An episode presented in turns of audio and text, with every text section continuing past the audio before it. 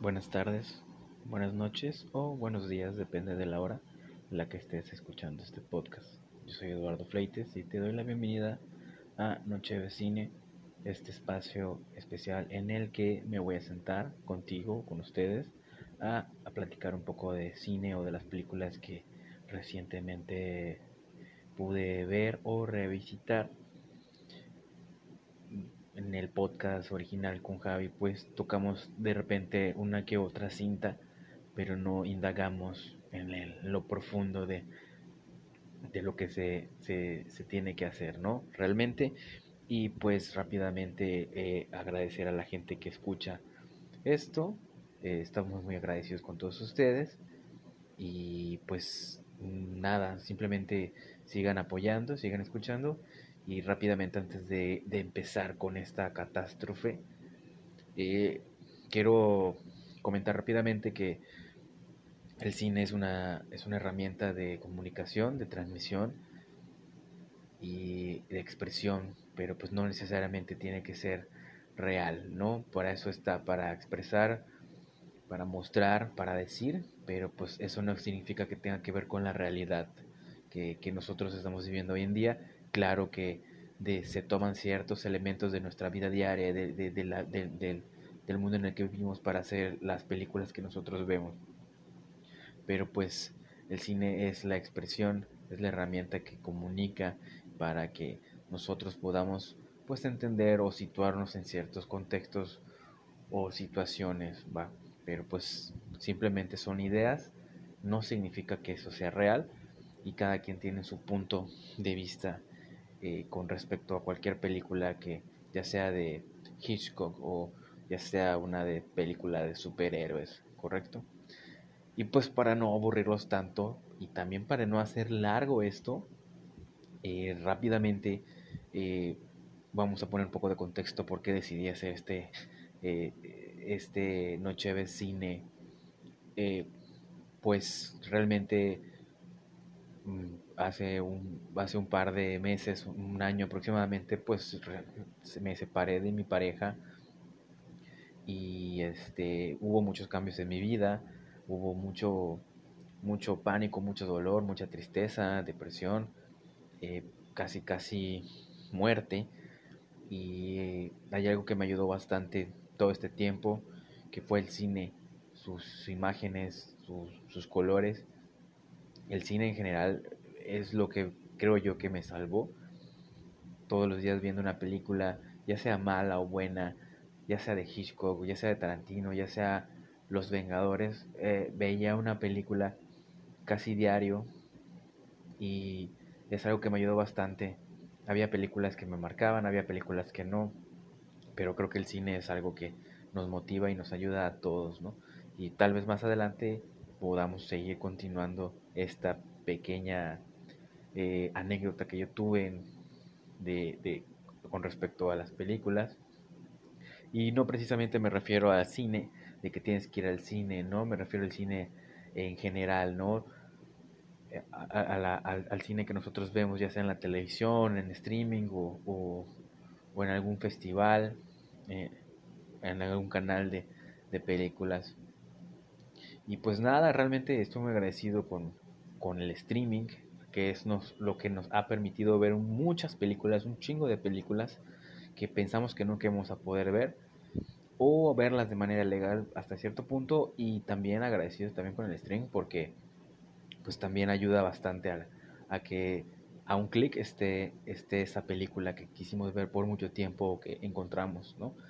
También agradecer al streaming que sigue apoyando a grandes cineastas eh, a, financiar sus proyectos, a producirlos, a distribuirlos, ¿no? Ya sea Netflix con Iñárritu, Cuarón o Scorsese, Sorrentino, eh, Andrew Dominic recientemente, o Guillermo del Toro, y a los otros, a otros Amazon Prime, también financiando películas para Ben Affleck o George Clooney, y este, estos proyectos que ya no se hacen tan fácil, ya no se hacen tan fácil y ya no es tan fácil poder acceder a, un presupuesto porque la gente ha cambiado sus gustos y es válido también.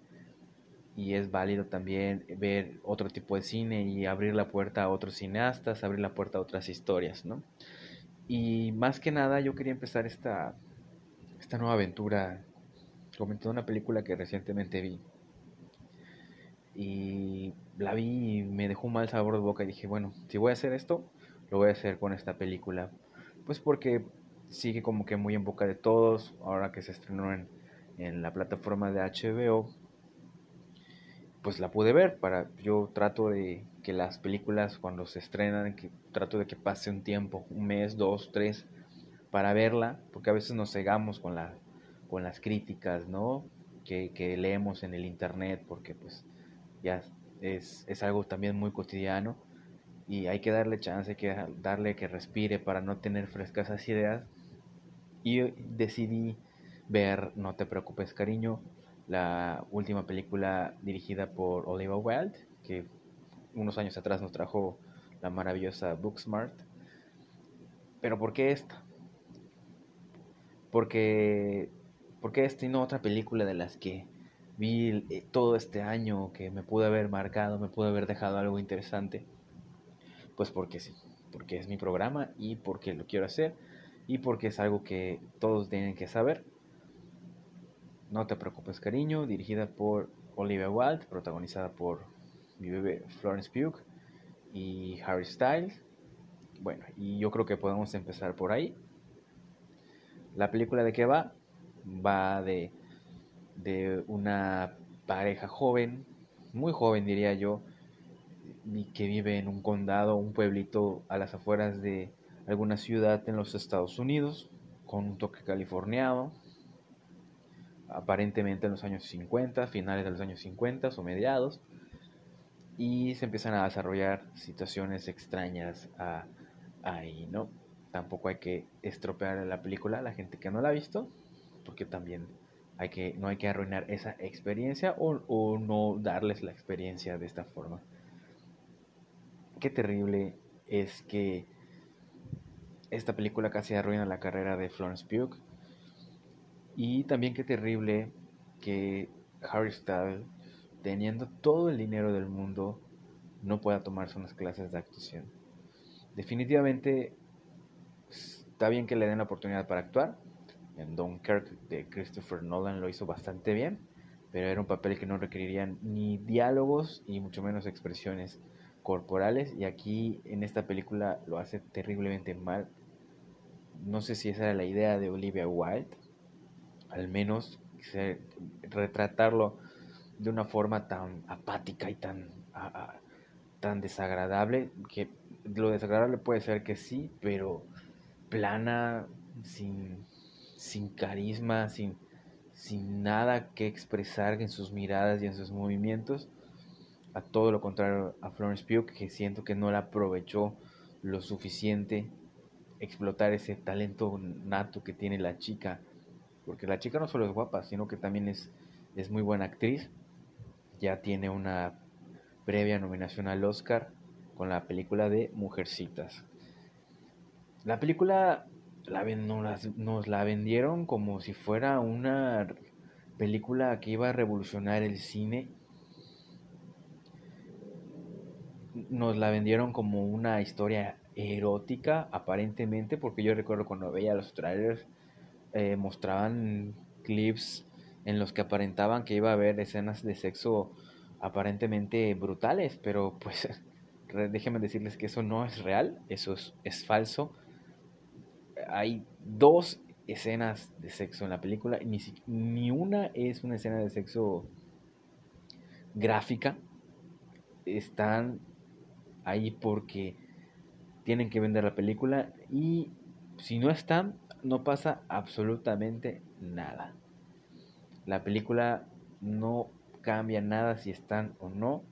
Y les digo, empiezan a pasar esas situaciones en las que hacen que el personaje femenino se dé cuenta de que algo anda mal. Pero me la pudieron haber llevado por otro lado, la pudieron haber... Eh, ay, es, que, es que es tan horrible, es muy horrible. No sé por dónde dirigirme hacia ustedes para que me entiendan. Si ya la vieron, estaría bien que opinen. Si no la han visto, mm, pues no les voy a decir que no lo hagan, pero pues sí, háganlo bajo su propio riesgo. La película sí es una película mala, no sé si es la peor del año, yo diría que es una de las peores del año. Yo la pondría en el top de las peores del año junto a Batman, la masacre de Texas, por ejemplo.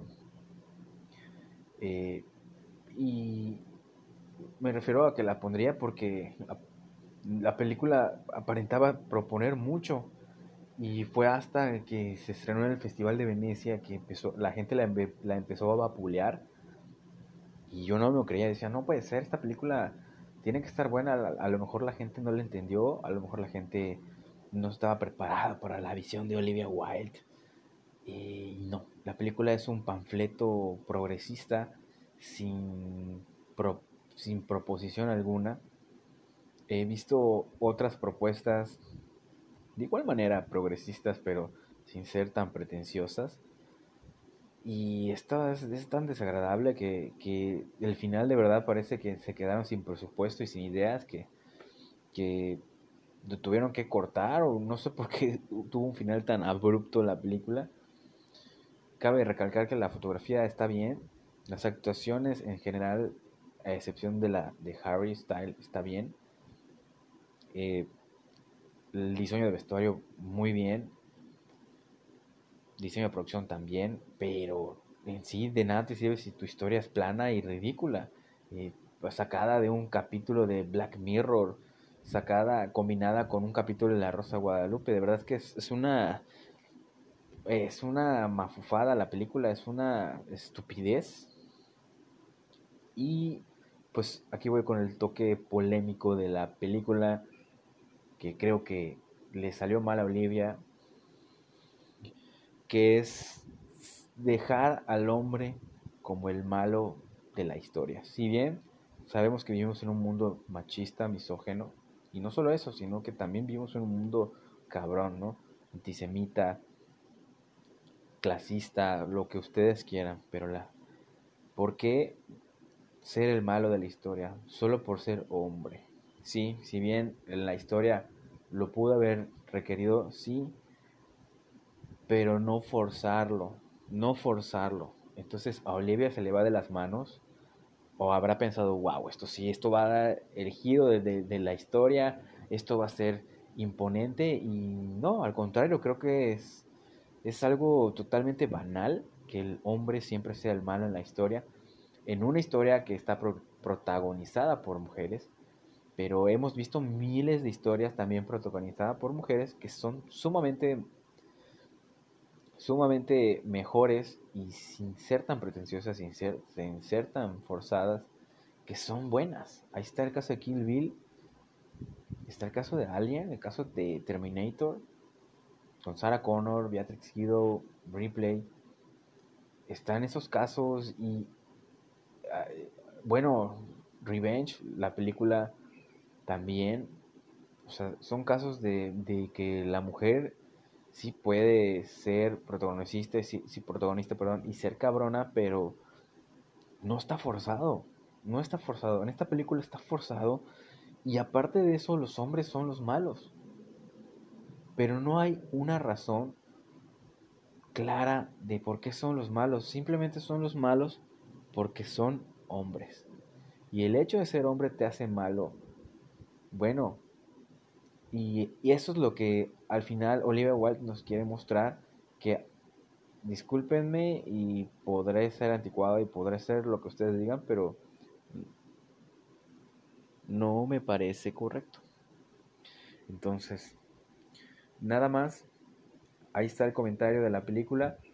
La película le fue muy mal en crítica, le fue un poquito bien en taquilla, ahora está tomando un poco de auge en el streaming con HBO en los festivales, o al menos en el Festival de Venecia le fue mal, aparte de que en el rodaje se dice que hubieron problemas entre, eh, bueno, bueno, ni siquiera química tienen Florence y, Harry, de verdad, es que no, no sé a quién se le ocurre esa pareja, sé que él nada más está ahí para vender la película, lo sé, porque hasta canta, pero que, y baila además, o sea, pero todo esto empezó desde que Harry le escupió a, Chris Pine, también tiene un pequeño papel ahí, que, que porque es hombre es malo también, todos los hombres somos malos, y desde ahí empezó la polémica, pero yo creo que pues para que la gente hable de la película y la vaya a ver y no le vaya tan mal, porque de verdad la película es muy mala, es muy, muy mala. Creo que es de las peores películas que he visto en mi vida, y eso que he visto un chingo de películas en, mi vida. Bueno, pues, ¿qué más podemos comentar? La película, eh, incluso, eh, incluso llega a ser desagradable, llega a ser aburrida, dura casi dos horas, poquito casi para que dure las dos horas la película. Y bueno, esta película prometía para ser bastante eh, innovadora y resultó ser todo lo contrario, resultó ser un ejercicio de estudiante de la UNAM, eh, filmográfico, teniendo ahí tantas tantas posibilidades para llegar a ser más de lo que nos entregó Olivia Wilde. Y, no, no, no digo esto porque odio a las mujeres, no digo esto porque odio a Olivia Wilde, al contrario, la admiro mucho eh, y a todos los involucrados en esta película. Siempre hay algo de ellos que me ha gustado, ¿no? Pero en sí esta película es, es terrible. Y de, hágame saber su opinión. Y pues simplemente quería hacer este especial hablando de esta película porque no, no sé con quién hablarlo más que con ustedes y expresarlo. Y, y más que nada expresar esta, no molestia, pero sí, sí opinión al respecto de la película porque pues ahora tenemos estas herramientas, tenemos un micrófono y hay que expresar nuestra opinión y no quedarnos con la opinión que nos dan en las, en las otras, eh, en otros sitios, medios que pues realmente pues te mandan un, un kit al, al creador y habla bien de la película, ¿no? Le mandan un kit de, de, camisas y, y, parches para que tú hables bien de la película, ¿no? Aquí vamos a hablar de las películas como debe de ser, si son malas, son malas, si son buenas, son buenas, con carencias y defectos y virtudes, como lo comentamos en este caso, que, esta película tiene sus ciertas ventajas, pero tiene más desventajas que, que, virtudes, y eso es lo que, lo que la, la, la tumba al final, ¿no? Querer ser más de lo que puede ser y no tratarla de la, de la forma en la que debe de ser.